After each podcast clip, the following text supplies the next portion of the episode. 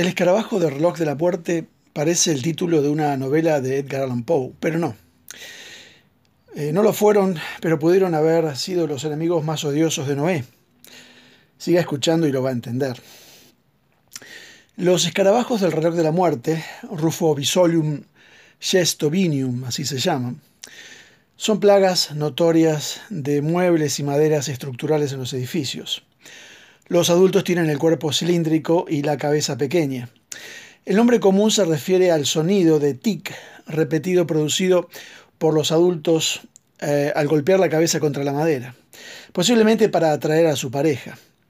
Cuando se escuchaba por la noche esta extraña llamada de apareamiento, alguna vez se pensó que era un presagio de muerte, la cual llegaría inevitablemente al terminar el misterioso sonido. ¿Cómo se podría aplicar esto a la iglesia? Hay cinco cosas que socavan o corroen la estructura de la iglesia y las podemos ver en el libro de Hebreos. Hebreos capítulo 12. La división, la mundanalidad, la amargura, los placeres sensuales y la falta de atención. La división aparece en eh, Hebreos 12, 14. La división y el conflicto nos hacen olvidar del reino de Dios. Alguien nos ofende y nuestro orgullo se dispara como si fuera un colesterol rebelde. Estamos consumidos por nuestros derechos y nuestros intereses.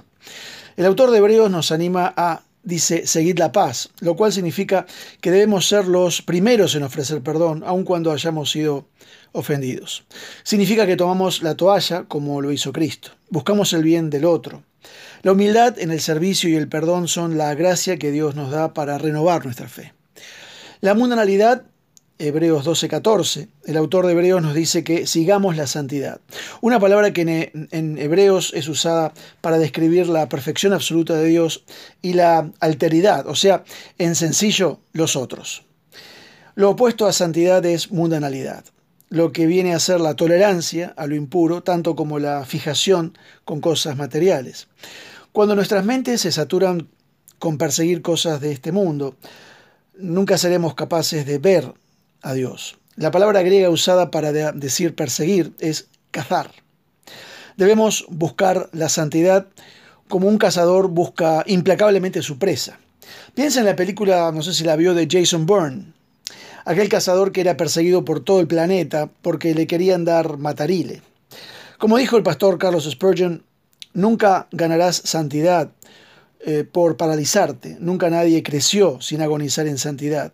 El pecado crece sin que lo siembren, pero la santidad, dice este pastor, necesita ser cultivada. Sígala, dice. No va a correr detrás suyo. Usted debe perseguirla con determinación, con entusiasmo, con perseverancia, como un cazador a su presa. Termina la cita. Estas cosas no, mm, no más comunes para usted de lo que lo son para mí. Yo me tengo que disciplinar para leer la Biblia, escuchar buenos podcasts de sermones, leer buenos libros y confesar mis pecados. Escucho un montón de objeciones para no hacer nada de esto. Usted se sorprendería de lo que puede hacer eh, en 15 minutos por la mañana y 45 minutos por la noche. El peligro más grande para la fe no es el último libro sobre la evolución, sino un corrosivo programa de chimentos, que no necesariamente es malo en sí mismo, pero la distracción puede ser más efectiva en corroer nuestra fe que la incredulidad.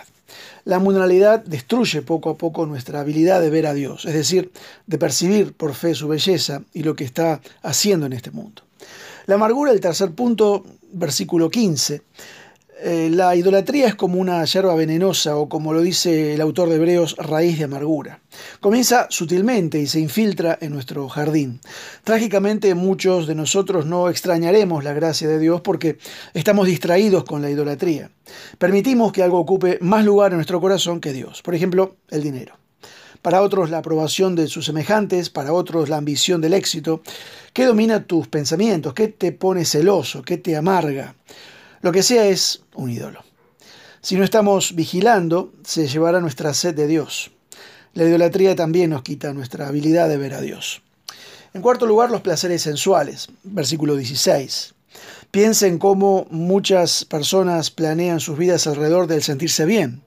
La revista Rolling Stone traía recientemente un artículo sobre los mejores, las mejores fiestas de Hollywood que iban desde el viernes a la noche hasta el lunes por la mañana siempre bien regadas de alcohol, comida, droga y sexo. Hoy más en la vida, eh, perdón, hay más en la vida que sensaciones corporales. Lo adictivo de la inmoralidad y la droga del confort nos anestesia, es otra manera de decir corroe. Lo que importa en la vida corroe, ¿no? Como Esaú, mercamos lo eterno por una sensación pasajera de alivio. Puede ser algo más insano. Y lo último es la falta de atención. Si los israelitas que estaban delante del monte Sinaí con ese fuego que denotaba la presencia de Dios no ignoraron lo que Dios tenía que decirles, cuánto más nosotros mirando al monte de Calvario, donde Dios volcó su ira sobre su Hijo. Isaías dice que los golpes fueron tan brutales que no se, le, no se le reconocía como humano. Se hizo pecado muriendo en nuestro lugar. Si Dios hizo esto para salvarnos, ¿cómo podemos considerar su palabra como algo secundario? Es Dios hablando, un Dios santo. Nuestra eternidad depende de si escuchamos o no. El pastor inglés eh, anglicano J.C. Ryle decía que para muchas personas su falta de seriedad y su despreocupación los alejaba de la vida eterna. Él dice, Dios se pone serio al observarnos. Cristo fue serio al morir por nosotros. El Espíritu es serio cuando se esfuerza por nosotros. Eh, las verdades de Dios son serias. Nuestros enemigos espirituales son serios en busca, buscar nuestra ruina. Los pobres pecadores perdidos en el infierno están serios. ¿Por qué no debemos nosotros ser serios? Fin de la cita. La predicación de la palabra de Dios no es eh, entretenimiento religioso. La vida de la gente depende de eso. Si al estar sentado en tu congregación escuchás un tic-tac tenebroso, puede que el escarabajo esté socavando ese edificio espiritual. Mírate eh, primero a vos mismo. Si el tic-tac para repentinamente, es posible que ya esté tu iglesia en el otro barrio. Que Dios te bendiga.